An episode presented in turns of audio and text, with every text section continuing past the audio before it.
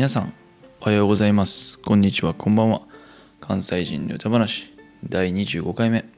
このポッドキャストでは生まれも育ちも関西という生粋の関西人私太郎が日々思ったことや起きたことその他諸々を不定期で気ままに配信しています。はい皆さんいかがお過ごしでしょうか。私はですねタイトルにもある通り無事、えー駐在先に着きました。はい。本当にねあのー今着いて3日目とかその辺なんですけど時差ボケはねちょっと昨日までありましたね。やっぱり日本の時間の12時1時とかになったらやっぱり結構眠たくて。うん。なんですけどまあ今日はどうなんでしょう。今のところ大丈夫なんですけどまたちょっと遅くい遅い時間になると分かんないんですけどこんな感じですね。でフライトに関しては成田から出てドバイ経由で行ったんですけど、まあ、成田からドバイまではねめっちゃ人少なくてほんまにあの3列シート独占してはい。横になって寝てました。ほんでまあドバイからはの分はちょっと多かったかなって感じですね。はい。そんな感じでまあ無事着きましたね。うーんまあまだちょっとちょっと隔離期間中 なのであのあんまりね、うん、あの歩き回れてないんですけど終わったら少しまあコロナとかにも気をつけつつまあ休みの日は散策できたらなと思いますね。うん。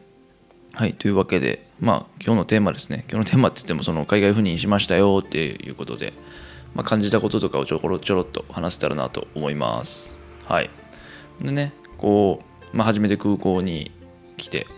初めて空港に来てまあ着いてあの空港から一歩出た時にはなんかすごいあ初めての国やなと思って一応国名は伏せるんですけど、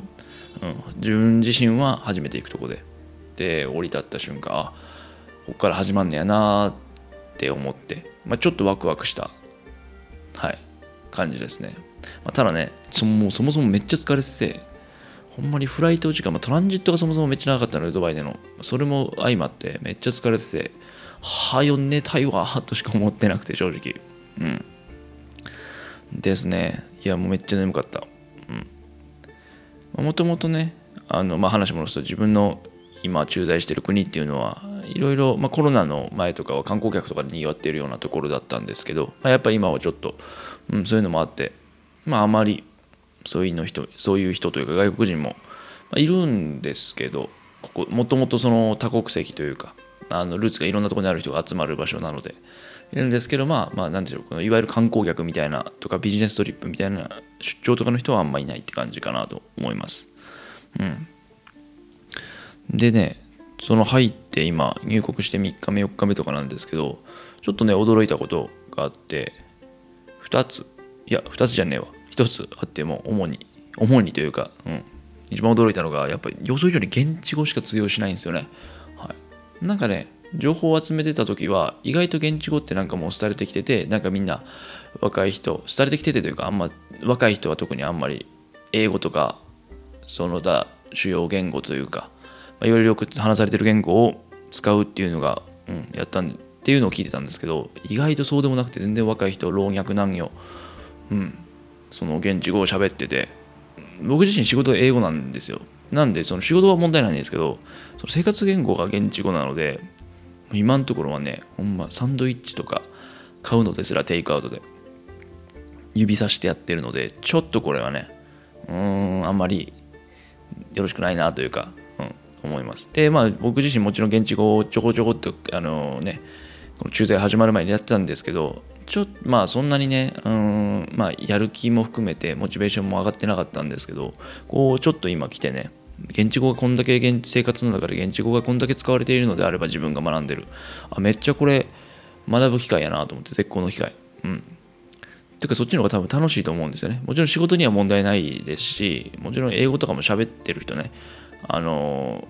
いるんですよ。いるんですよっていうか喋れる人がもちろんいるんですよ、うん、そのサンドイッチ買うところもなんかこういろいろ指さしてたら他に頼むもんないですかっていう話を、まあ、あの英語喋れる人がお客さんにいたのであの言ってくれたりして、まあ、いいんですけどそれは。すごくありがたいしあ優しいなと思ったんですけど、まあ、やっぱ自分自身の言葉でね現地の言葉で現地の人と買い物したりやり取りしたりっていうのはすごく僕にとっては魅力的でうんそれはやっていきたいなと思います気晴らしにもなるしうん、多分そっちの方が結果的にはストレスもたまらへんのかなと思ってます。はい。でですね。で、まあこうやっていろいろ、あこうや今後こうやっていこうとか、まあ今手探りの状況なんですけど、まあ、若干不安ももちろんあったりとかする中で、はい、まあ感じたことというか、うーん、やっぱり心の中に誓ったこと、ちょっと大げさですけどあって、で、それは何かっていうと、やっぱ絶対おごらずに謙虚にこの駐在生活を送るっていうことですね。で、まあ、これはなんでそう思ったかっていうと僕がね所属する団体、まあ、企業っていうのは、まあ、そのこの現地の、ね、僕の駐在先に、まあ、秘書と運転手が数人いるんですよ。でもちろんそのその方々はね本当に優秀で本当にもう仕事も正確に早くこなしてで現地語はもちろんその他の、まあ、英語をはじめいろんな言語を操ったりとかもう345言語喋れる人って結構もうざらにいて。でもちろんそのこの、まあ、いわゆる日系の団体のとか企業のあので秘書とかやってるぐらいなので、まあ、文化の文化とか慣習とか異なる人とあの働くことに慣れていてだからすごいこのマルチカル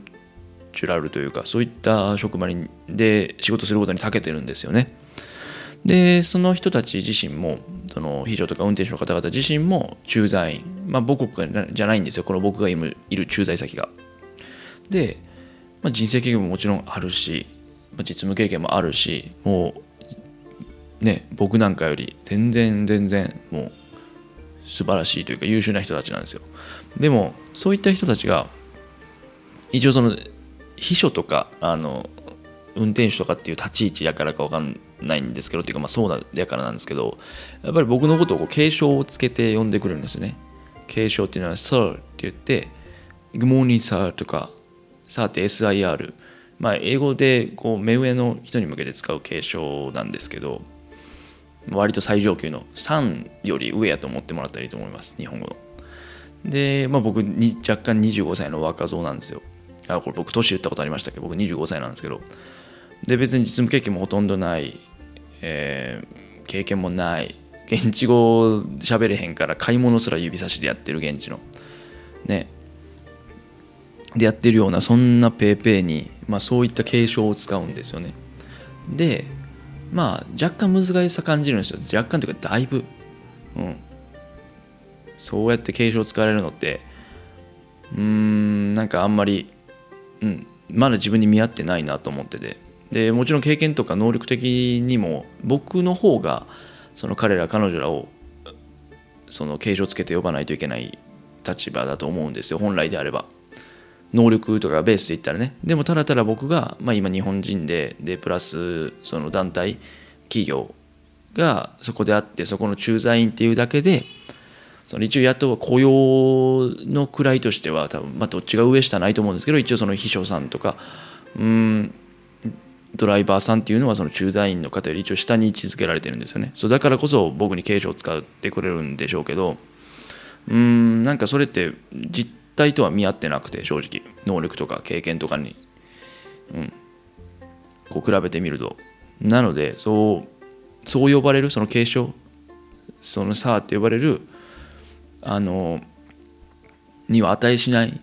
自分であるっていうことを現状では。っていうのをそれはずっとあの心に留めて中大生活を送ろうと思いましたね。はい。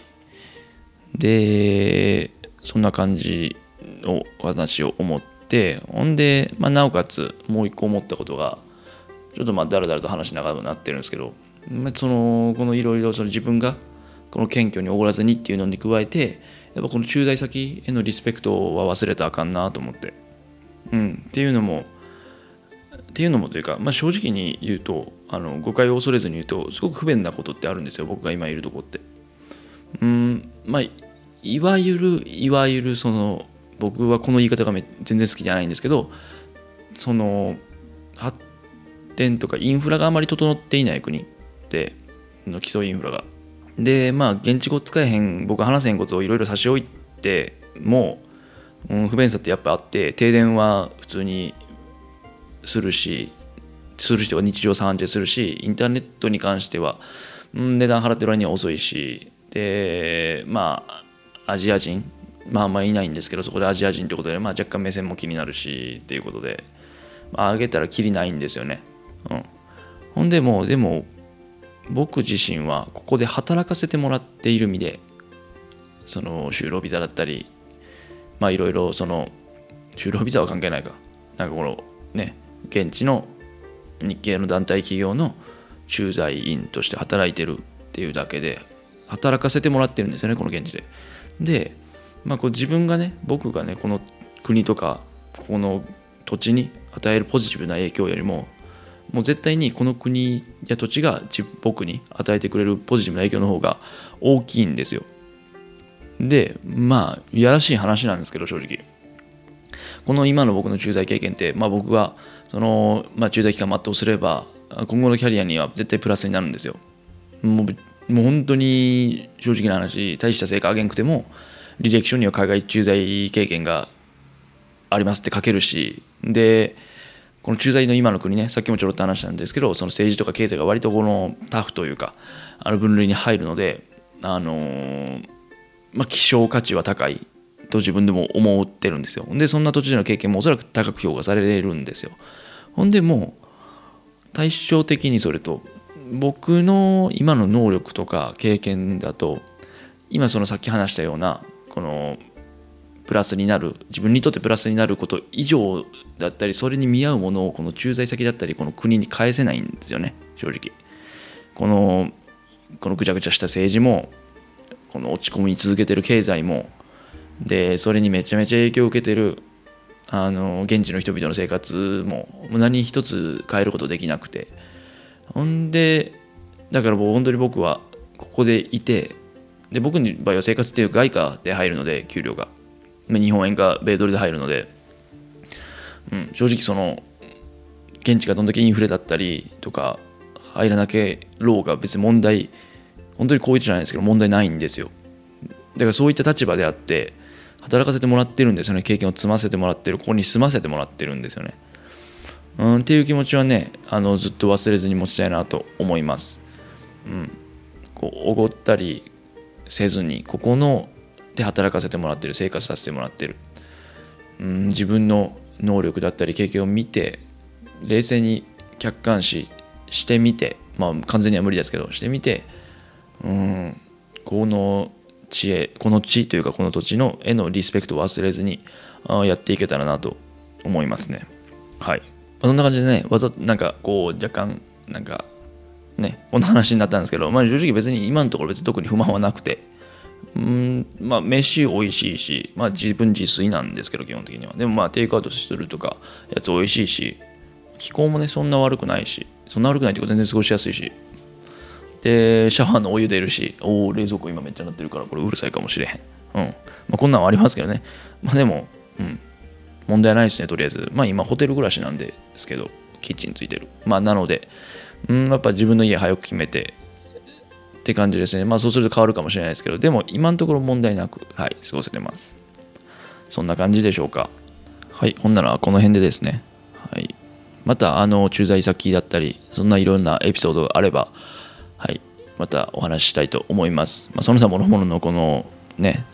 いろんな日常のことも話せればなと思います。感じたこととか。はい。それではこの辺でですね。はい、本日もお聴きいただきありがとうございます。こちらのポッドキャストへの感想や質問、話してほしいこと等々ありましたら、Google Podcast、Spotify、アンカーなどは概要欄のメールアドレスから、スタンド FM ではレターから送っていただけると嬉しいです。それではまた次回の放送で、ほなまた。